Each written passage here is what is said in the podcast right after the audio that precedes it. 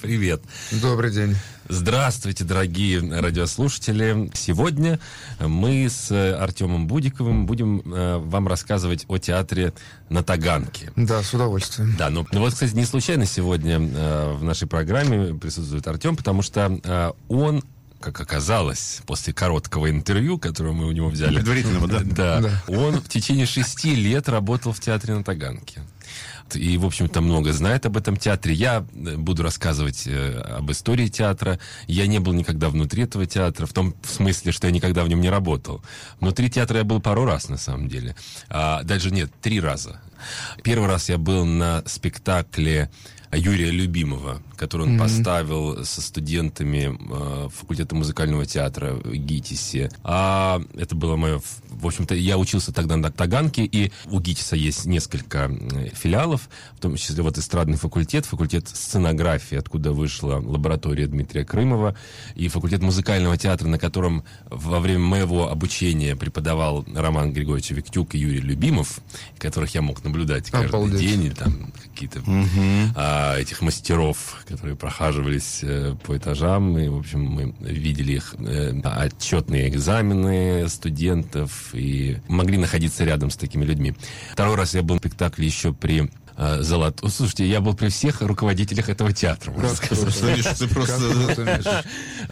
На третий раз я был на мюзикле э, Леши Франдетти «Свиньи тот», уже под руководством театра э, Ирины Апексимовой. Но мюзикл был, по-моему, такой знатный, нашумевший, в общем. То он идет, и все время полный зал, Собирает, и он играется да. блоками, все Я собирает. не могу, конечно, умолчать о, о своих встречах с прекрасным в театре на Таганке. Это был, я был очень молод, и меня, значит, э, Роман Григорьевич пригласил на Федру, которая шла на Таганке, значит, там была Демидова, и там были юные тогда прекрасные певцов и серебряков, беленькие, черненькие, которые танцевали чудно. А потом Роман Григорьевич сказал, мы должны были встретиться по поводу пьесы, которую я писал для Геннадия Викторовича Казанова, но он сказал, ты жди меня на служебном входе. Я прождал часа полтора. Потом мне, э, значит, вахтер сказал, так он же уже час назад уехал. Так, вот. Я позвонил на следующее утро, и Роман Григорьевич, неподражаемо, как всегда, сказал, about Игорешенька, у меня были шведы. Ну вот все, значит, это, это, это мой опыт э, существования на Таганке. Э, ну хорошо, послушаем Старожила и вообще там э, маститого человека, про которого я думал, что он, ну, может быть, полгода сыграл или год, а он целых шесть лет Нет, ну, отрубил. Ну, почти 6 лет. Я не доработал шестой год. Меня взяли в 2016 году в, в конце лета. Вот, в начале сезона буквально. И вот сколько-то я полгода до шести лет не доработал. Не считается, ну, наверное, 6 лет, все нормально. Лет, да. Да. Ты окончил ГИТИС? Я закончил ГИТИС. Два года я был то в ЦИМе, то в театре Ермоловой, то в театре на Малой Бронной, что-то где-то там спектакль, там спектакль. Угу. И очень хотел попасть в репертуарный театр и в труппу, и как бы понять вообще, что это такое, и научиться этому, потому что мне казалось, что это какой-то совершенно другой навык, которому в институте не учат. Именно работать в репертуарном театре, грубо говоря, в обоими. Так как сложилось, что меня пригласили на проект репетиции в театре на Таганке в 2016 году э, на эскиз режиссера Хуга Эриксона по пьесе Михаила Дурненкова «Хлам». А Хуга Эриксон, если не ошибаюсь, это выпускник Туминаса. А, выпускник Туминаса, да. Он учился у Брусникина, потом как так вышло, что он закончил мастерскую Туминаса. И после показа хлама я получил огромное удовольствие от работы с Хугой и вообще э, от этого эскиза, но как-то так вышло, что его не утвердили на постановку спектакля такого полномасштабного, mm-hmm. и он прошел только в рамках проекта репетиции. Но потом руководство театра позвали меня на следующую лабораторию, mm-hmm. и эта следующая лаборатория оказался мюзикл «Сванитот». Mm-hmm. Вот. Вот. И он был как бы совершенно в другом формате, он не был такой масштабный, он был очень какой-то камерный, и в целом, можно сказать, как эскиз, он получился очень уютный. После этого меня позвали работать в театр на полставки. А, я согласился. Как-то я, я, я был очень скромный, и какой-то студенческий шлейф от меня, что ли, шел. И я как бы я понимал, что я пока в театре как, ничего не сделал, и пока ничего чего-то такого большого или сложного не сделаю, то как-то я буду стесняться работать на, на полную ставку. Mm-hmm. Хотя работал каждый день, часов по 11, а репетировал, В театре водился. тоже можно на полставки, или там вот как-то же делится как-то четверть ставки, или, или... Мне казалось, что актер в театре, вот он в театре. Нет, не знаю, я думаю, что нет, это... Нет, можно, можно быть в театре, в театре день и ночь, да. но получать четверть ставки. Да. Но Понятно, я, я, я думаю, что это да. все было в рамках того, что меня как бы пока смотрели, крутили, пытались понять, что я, про что, кто, и, и, и в этом духе. Испытывали твое терпение. Ну, ну можно так сказать. Да. И потом, по-моему, это был мой пятый спектакль «Ви» и большая роль, по-моему, за три месяца уже. Я там вводился в четыре спектакля, три из них любимовских, четвертый, по-моему, Мирзоева был. Пятый был Александр Баркар «Ви», и у меня там была большая роль казака Дорож. И после этого я подошел к Ирине Викторовне и очень скромно сказал, Ирина Викторовна, вот можно? У нее округлились глаза, она совершенно забыла, что я работаю на полставки до сих пор, и все было хорошо потом сразу же. А, вот. И я стал работать, и, по-моему, к концу первого года я набрал себе 12 спектаклей, что ли, репертуара. Да. Очень мне этого хотелось тогда. Ну, наверное, есть период в жизни человека, когда ему очень хочется много. Да. Вот, ну, то есть э, ты практически всю палитру репертуарную покрыл? Да, вообще всю. И любимовскую, какую, какую смог застать. От любимовских спектаклей, которые шли в репертуаре, я совершенно обалдел. От, э, потому что, ну, я слышал, что это мастер формы, мастер формы. Э, и вот там спектакль «Мастер и Маргарита». Как выясняется, это вообще первая постановка романа в мире была там, и этот спектакль-музей, он до сих пор идет. Я на тот момент видел, по-моему, четыре разных спектакля «Мастер и Маргарита», и это был пятый. Я сел в зал, и я, я вижу, что он как-то сделан из декораций разных спектаклей. Потом я узнал, что действительно так. Там маятник висит из спектакля «Часа пик» старый, э, «Гамлетовский занавес», mm-hmm. э, рама из «Тартюфа», где сидит Пилат. И это так и было, потому что у театра не было финансирования, когда выпускался этот спектакль. Я обалдел от того, как, как, как он весь сбит снаружи. То есть не, не важно, как по, по-разному существуют, играют актеры, потому что уже все составы поменялись. Спектакль шел там сначала в трех действиях, там в 80-м году. Потом он стал идти в двух. Вот сейчас он до сих пор идет в двух. Но я вижу, что и, и слышу, и ощущение какое-то... Погружаешься абсолютно в роман, и он через световые переходы, э, через саунд-дизайн, если можно так сказать. Он зву- звучит роман в постановке Любимова. И, и, и как бы кто ни сыграл, mm-hmm. этот роман прозвучит. И это, конечно, очень круто. Это меня поразило очень сильно. Вот, это вот про, про любимовские спектакли. А, давайте, говоря. может быть, сейчас немножко об истории театра. Да, да. Ну вот, э, если вкратце, то в 70-х годах 19 века на земляном валу объединили тогда в одно здание несколько исторических э, построек 18 века, а в 1911 году к нему достроили кинотеатр немого кино под названием «Вулкан». Вообще интересно, что многие э, нынешние московские театры находятся в зданиях, в которых раньше находились кинотеатры. Вот, собственно, э, э, Таганка, если uh-huh, uh-huh. «Вулкан», театр школы драматического искусства, там находился кинотеатр «Уран», Ух ты. Да. И если я не ошибаюсь, во-первых, э, Колизей, это современник, э, там был mm. кинотеатр.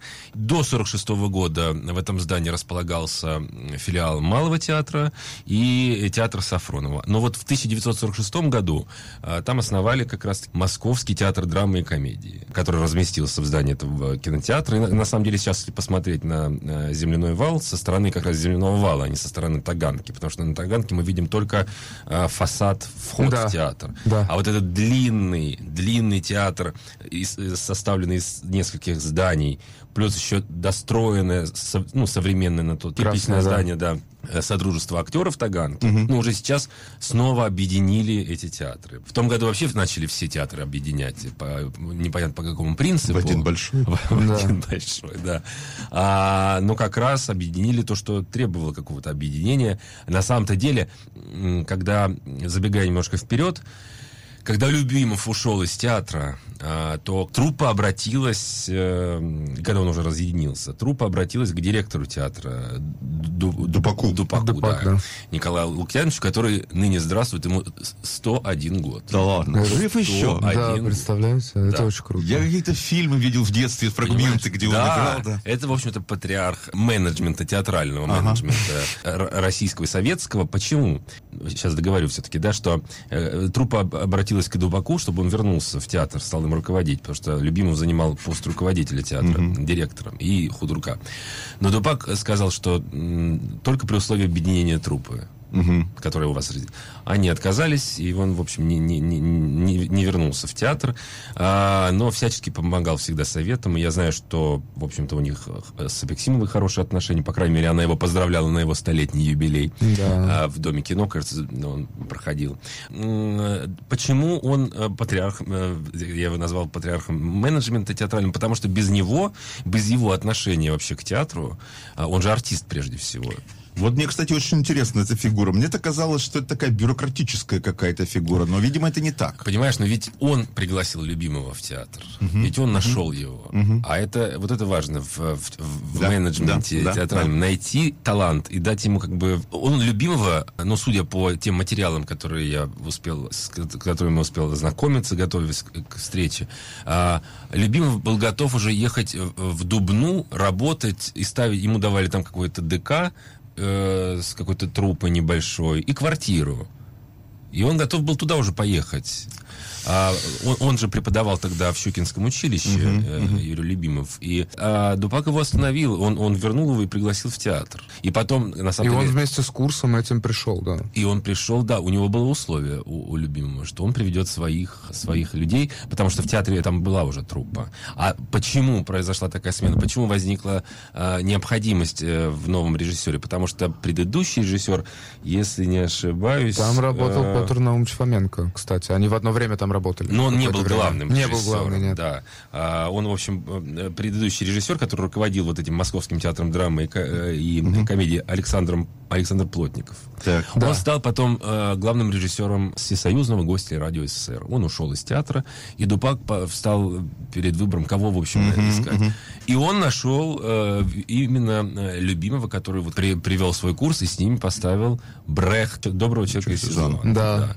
Этим вот открылся всем нам известный театр на Таганке. Собственно, э, и, кстати, благодаря Дупаку Высоцкий оказался в театре, потому что Любимов сначала не очень хотел брать его. Высоцкий вообще, по-моему, МХАТ закончил, он из МХАТа.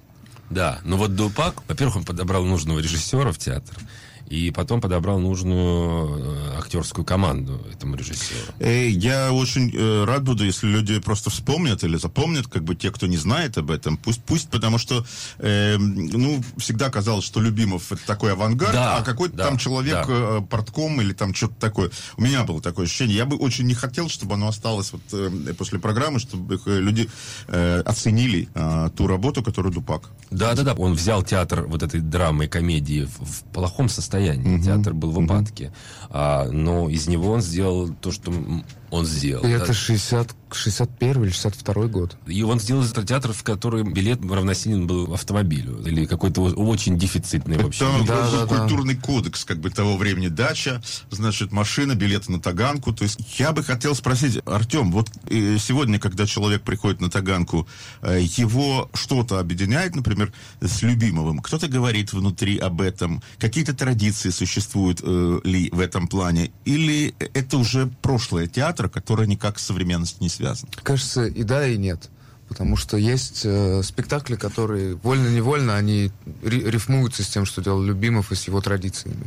Но поскольку как бы практически каждый спектакль каждый новый спектакль ставит новый режиссер в театре на Таганке, они все разные, и какие-то не перекликаются, какие-то перекликаются. Где-то эти традиции тащат на себя артисты, они просто в них заложены в ДНК, и когда они выходят на сцену, это просто видно. А кто из актеров? Он, он живой, он развивается, он меняется.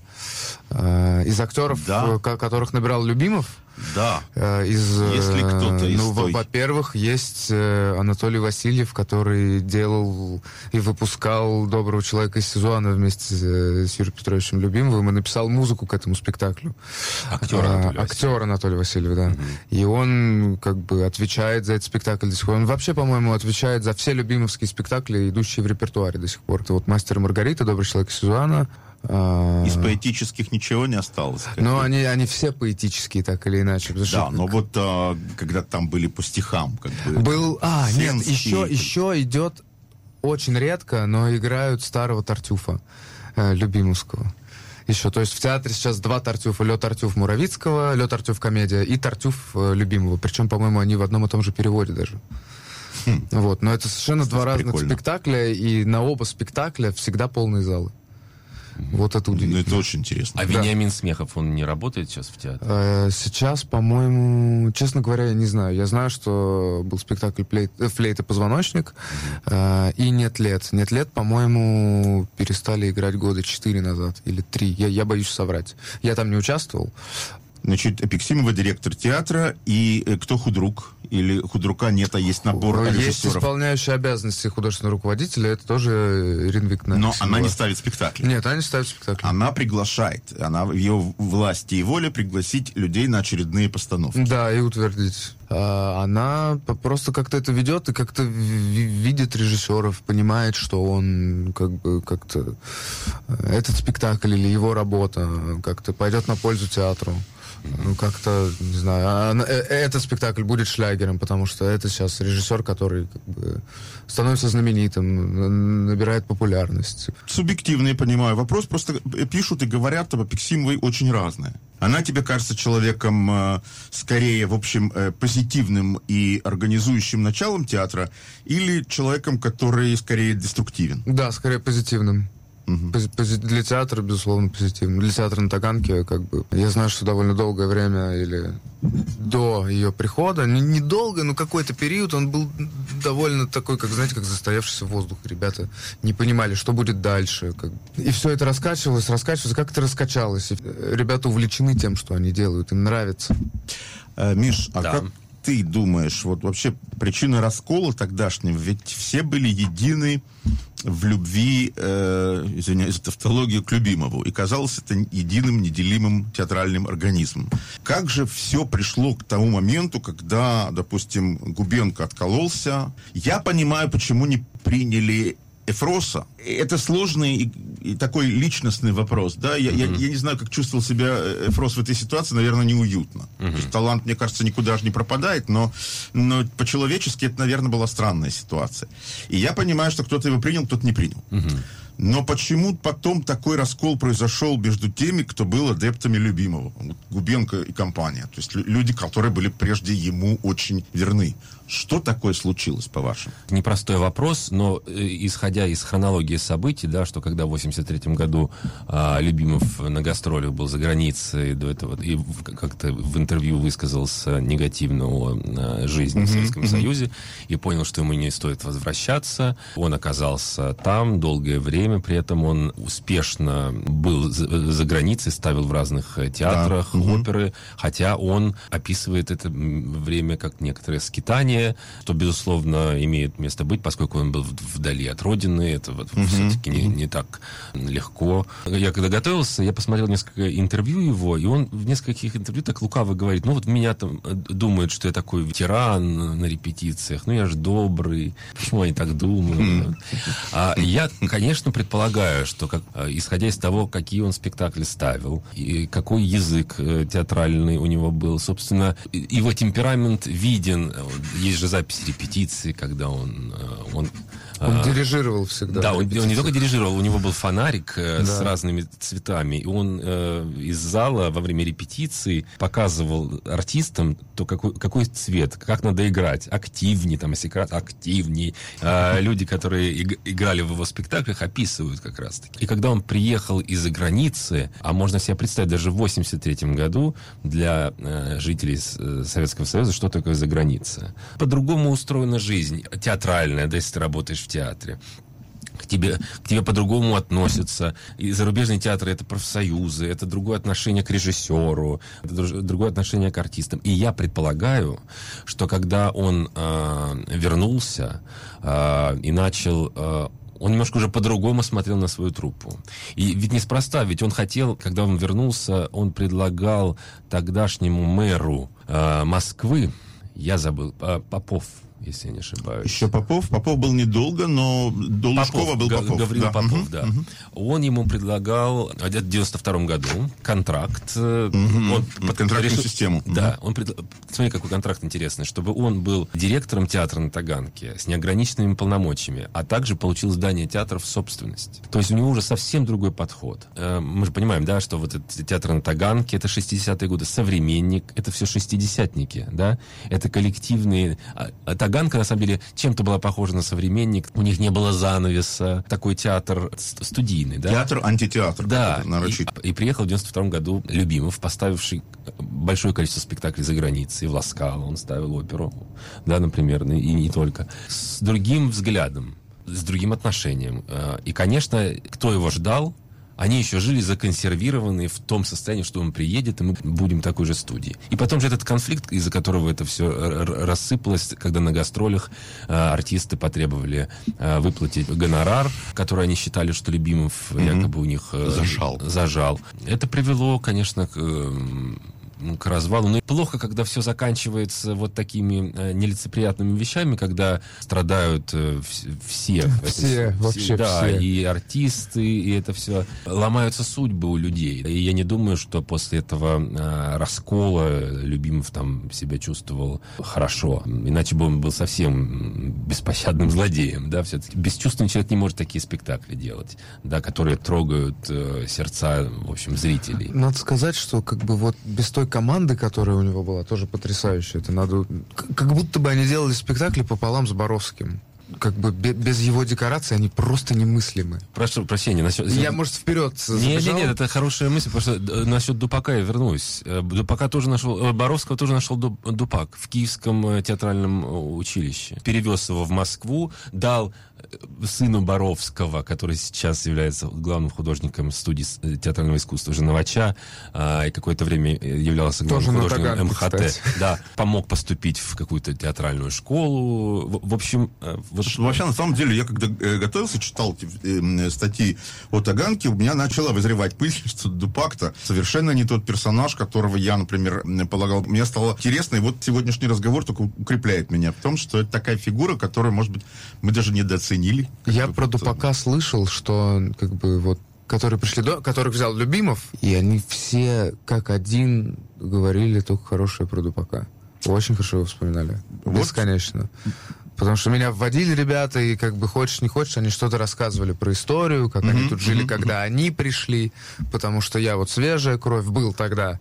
Вот, они рассказывали, как бы сравнивая мою ситуацию, свою ситуацию как-то. У меня сейчас э, есть к тебе сейчас пару вопросов. Ты еще рассказал нам про свою бабушку. Да, так вышло, что... Хорошо, что Миша задержался на этом деле минуту, да. Да, Давай. моя бабушка Наталья Лозинская, э, она была редактором фильмов на Мосфильме когда-то очень давно. И вместе с Роланом Быковым сделала несколько картин, в том числе «Айболит-66» э, и «Добро пожаловать» или «Посторонний вход воспрещен». Но это просто как бы вводное про мою бабушку прекрасную. И я, когда попал в театр на Таганке, я вдруг вспомнил, что она, по-моему, в 60-м или в 61-м году, после того, как закончила ГИТИС, работала завлитом в театре на Таганке э, еще до прихода любимого. Как все переплетается. Подожди, а, фамилия Лазинская, э, связана ли это с да, очень-очень далекая родственница а, переводчика, да. Вот Но далекая. Ну, дальняя. Главное простите. здесь ключевое слово родственница. Да. Говоря о переводчиках, я вспомнил все-таки, какой спектакль я смотрел с артистами э, молодой труппой э, студентов тогда еще любимого. Это э, спектакль «Фауст». Угу. Вот, так что я закрыл гештальт и вспомнил все. А, ну, да, да. Смотри, хорошо, закольцевалось. У меня такой вопрос. Я не знаю, Миша, насколько он актуален по отношению к тебе. Вот в отношению... Приходит человек в такой, такое намоленное место, как театр на Таганке, или в э, Крымово, например, mm-hmm. да, как относятся опытные актеры? Как, э, если какой-то призвук или отблеск, от, отзвук дедовщины какой-то, относятся ли с искренним участием или немножко понтуются? Ну, как-то на самом деле присматриваются, долго присматриваются. Кто-то очень э, колючий сразу к тебе становится. Но потом эти же люди э, начинают возиться с тобой со вводами, э, вводят тебя везде за ручку, вы дружитесь и как бы понимают, что ты в целом э, работу воспринимаешь так же, как они, с такой же любовью, э, там, ответственностью и отдачей, они просто как бы, пришел на работу. То они видят, насколько тебе интересно, и они всегда рядом для тебя, когда тебе это нужно. Если ты что-то не понял, что-то не знаешь, что-то не получается, они с тобой будут сидеть до, до 4 утра, если нужно. Потому что они сами так сидели, потому что у них ничего не получалось. Потому что Любимов их мог взять за шкирку и просто бросить в роль. Они еще не знают ничего. Вот у меня так друг, э, например, вводился в спектакль Марат Маркиз де. Он мне рассказывал, я там поиграл, по-моему, два или три раза, я санитара там сыграл. Вот. Но он рассказывал, как его вводили на глашатая, на петуха. И он, по-моему, до 6 утра репетировал это в, в театре, и другие тогдашние деды, условно, помогали ему.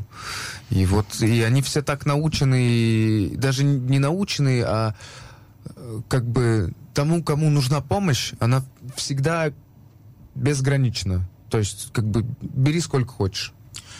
Вот так. Вот примерно так устроена дедовщина. А если как бы приходят ребята и, ну, как-то, я хочу вот это, я хочу то, вот это я не хочу.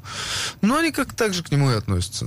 А у нас было совсем иначе. Ты знаешь, э, у нас... Э, мы, артисты лаборатории Крымова, у нас не было своих гримерок э, в течение лет шести, пока мы существовали в этом театре. Господь. Мы, у нас была большая, одна большая гримерка, которую мы занимали только перед э, спектаклем. Э, перед тем, как начать спектакль, все в этой гримерке, там, если надо гримироваться, гримировались, переодевались. Там. Э, то есть своего места, в котором у нас была бы своя маленькая жизнь, зеркало и там фотографии приклеенные, mm-hmm, mm-hmm. такого не было. Ты знаешь, мне как раз-таки такая система очень нравилась. А, потому что, ну вот, ну, ну и, и главное, что тоже мне нравилось, нравилось, что репетиции с Дмитрием Анатольевичем Крымовым не длились больше четырех часов. Он просто говорил честно, я больше не, не, не, не сил нет столько репетировать, понимаешь? Мы начинали в 11, заканчивали в 3 часа. Класс. Бывало раньше Идеально. заканчивали, когда вдруг он говорил, ну все, дальше уже смысл дальше, потому что дальше будет хуже. Зачем? Давайте лучше на завтра перенесем и уйдем с хорошим настроением. И я считаю, что это очень правильный подход. Не, не мучить там основатель театра школы драматического искусства Анатолий Васильев. И я был наслышан от артистов, которые с ним работали, которые тоже сутками репетировали. Могли, ну вот бесконечно, пока он... он а, а он жил в этом театре. Он жил, он, ноч, он ночевал в этом театре. А у других людей семьи, там, что дети, школы. А вот они бесконечно репетировали, бесконечно. Но я все-таки сторонник такой да, системы, да. которая была у Крымова. Как она позволяла... Э, во-первых, мы не располагались, вот мы... Ну что... Не расселись. Не да. рассиживались. Вот у меня гримерочка моя, знаешь, такая. А, конечно, однажды, знаешь, нам как-то повезло. А, мы играли дипломный спектакль абсолютно случайно, абсолютно случайно. На малой сцене МХАТа выпускники, выпускники, тогда студенты э, эстрадного факультета ГИТИСа э, на Таганке, мы играли, что отменился спектакль Чензана с Золотовицким. Ага. Э, и Земцовым. Да, и Земцовым почему-то. А поскольку наш спектакль был э, тоже по сказкам, э, пьеса Чензана Петрушевская написала, Петрушевская, а мы делали спектакль по сказкам Петрушевской, Людмила Стефана. Мы сыграли, и я помню, что на этот спектакль на, на Чензана пришла Демидова закольцевалась с Таганкой. А, но она-то пришла на Чинзана, а играли для нее мы, выпускники э, эстрадного факультета ГИТИСа. Ну, хороший был спектакль. Но что я запомнил? Я запомнил тогда еще гримерки в Амхате. Это до ремонта. Они такие были, ну, вот в них там э, Смоктуновские в этой гримерке. Там везде эти таблички. Ну, такие, ну, там жить можно. Там такие однокомнатные квартиры. Понимаешь, полежать можно. Массажное кресло да. там, да. А, а у нас как раз ты, ну, вот э, стул был, вот у тебя, ты вещи так сложил, и все, порепетировал сфотографировал э, и пошел дальше. То, что ты говоришь, что вам не давали места, вот как бы последний курс любимого ребята, которые...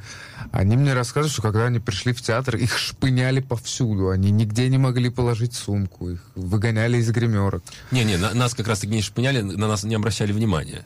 Игнорировали тоже. Сторожилы этого театра. Ну, потом нет, мы потом нашли общий язык. И вообще интересно, Васильевский театр, который он вместе с Поповым э, сделал, там такая интересная архитектура, что когда ты приходишь в театр, в прозрачные стенки у гримерок. То есть там видно все, и в некоторых репетиционных классах ты заходишь в фойе театра, и ты видишь через большие окна, как репетируют артисты. Тут же вот они... Это хорошо для тех, кто а, репетирует? Ну, или ты забываешь. Ты знаешь, когда ты, да, когда ты уже в этом театре варишься, и вот ты в, в этой системе, ты не обращаешь абсолютно внимания, потому что ты занят делом. Нет, абсолютно это как-то... Да, не, не, не я, я, когда учился в институте, пришел, по-моему, первый раз в ШДИ, я обалдел, потому что ну, я, у меня было ощущение, что я зашел в Хогвартс. Вот как бы так хм. выглядит Хогвартс. Вот, потому что да, совершенно волшебное место, как-то устроено архитектурно изнутри. У меня такой вопрос на Таганке, во всяком случае, к тому моменту, когда, а, Артем, ты, ты пришел. Э, это, эта аура каким-то образом связана еще с Высоцким, например. То есть вот что Высоцкий остался просто символом того, что было? Или как бы он незримо присутствует в кавычках? Или в разговорах, в отношениях что-то есть? Или просто этот временной пласт прошел? Конечно, есть. Конечно, есть во многих артистах это есть, это просто сидит, и они это... Ну, я, я уже говорил, что они это тащат каким-то просто, я не знаю, шлейфом за собой. Ну, как негласно. Они об этом не говорят, но в, в них не знаю, это чувствуется, читается по ним. А, я вспомнил еще, я участвовал в спектакле Владимир Высоцкий, который поставили артисты театра на его, на, mm-hmm. после того, как mm-hmm. он умер. И, как, конечно, это все чувствуется, и это все есть не только в плакатах, но и как бы когда сидим в, в гримерной во время спектакля, и какой-то артист, который застал его, или он рассказывает, как он с ним бухал там, простите, где-то во Франции на гастролях. Mm-hmm. Вот. И, и, и рассказывают, как, что, что было за кулисами с Высоцким, или как он вел себя на репетициях. Например, я знаю такую историю. Он очень сильно хотел играть Воланда в «Мастере и Маргарите». Вот. Но Любимов специально отдал ему роль э, поэта бездомного, но он очень хотел играть Воланда.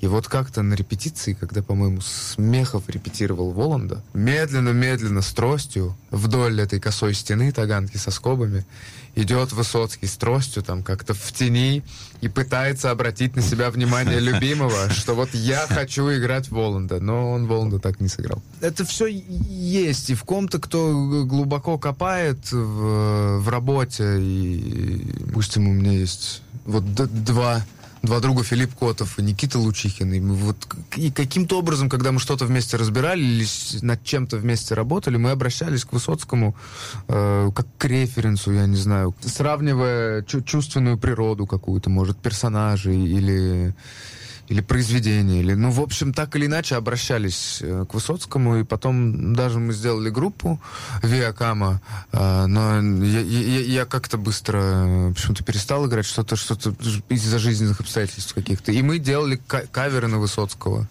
и мы играли вживую, и, и в спектакле Владимир Высоцкий мы пели его песни и читали его стихи. И это все было в декорациях Боровского, тоже потрясающе. А, у меня сейчас времени у нас совсем уже мало осталось. А, такой немножко грустный вопрос, но, в принципе, а, что такого? Мы же тут просто сидим, разговариваем. На ваш взгляд, кого будущее театра? Ты знаешь, театр это удивительный организм и удивительное явление, которое, безусловно, всех нас переживет, и в театре еще все будет хорошо. Возможно, это не в ближайшем будущем, но театр всегда отзывается на э, катаклизмы э, каким-то, какой-то новой формой, э, потому что вот как раз-таки на этом стыке э, рождается вот эта искра, да, и что, что-то происходит. Ну, пройти. Собственно, Таганка-то не в пушистые времена существовала существовала. Да? Ну, совсем. А, она, она не провластная, она, наоборот, протестная. Высоцкий, да, которого там запре запрещали. Но ну, театр, театр существовал. Может быть, это просто еще времена были не такие гадкие? Да нет, не на, я не думаю. Что, ну, фу, я думаю, когда люди живут в, в, в... Есть ощущение, что они были более резиновые, что, что дольше тянулось. Сейчас это все мы... гораздо быстрее происходит. Но это мы сейчас, оглядываясь да. назад, можем как-то оценивать. Я думаю, когда ты существуешь в э, модное сейчас выражение в моменте, да, ты по-другому оцениваешь происходящее, да, и человек, который жил тогда, воспринимал, не знаю, но ты же, ты же помнишь ту Таганку, ну вот с какого-то момента, это, это напряжение. А, театр будет, безусловно, появятся новые имена, новые спектакли, возможно, не так скоро это появится, но это все, я как раз за театр я не переживаю. Знаешь, вот а, я переживаю на самом деле за людей. За людей, за людей. Очень, да. А театр, он, э, он не, не, не, нельзя сказать, что он приспособится, он найдет, найдет как знаешь, вот вода Способ находит существования. существования и жизни даже, да, не просто существования, жизни, а жизни. Да. Здесь да. вот, понимаете, вредное время притормаживает нас. Михаил Уманец, Артем Будиков, Григорий в программе о театре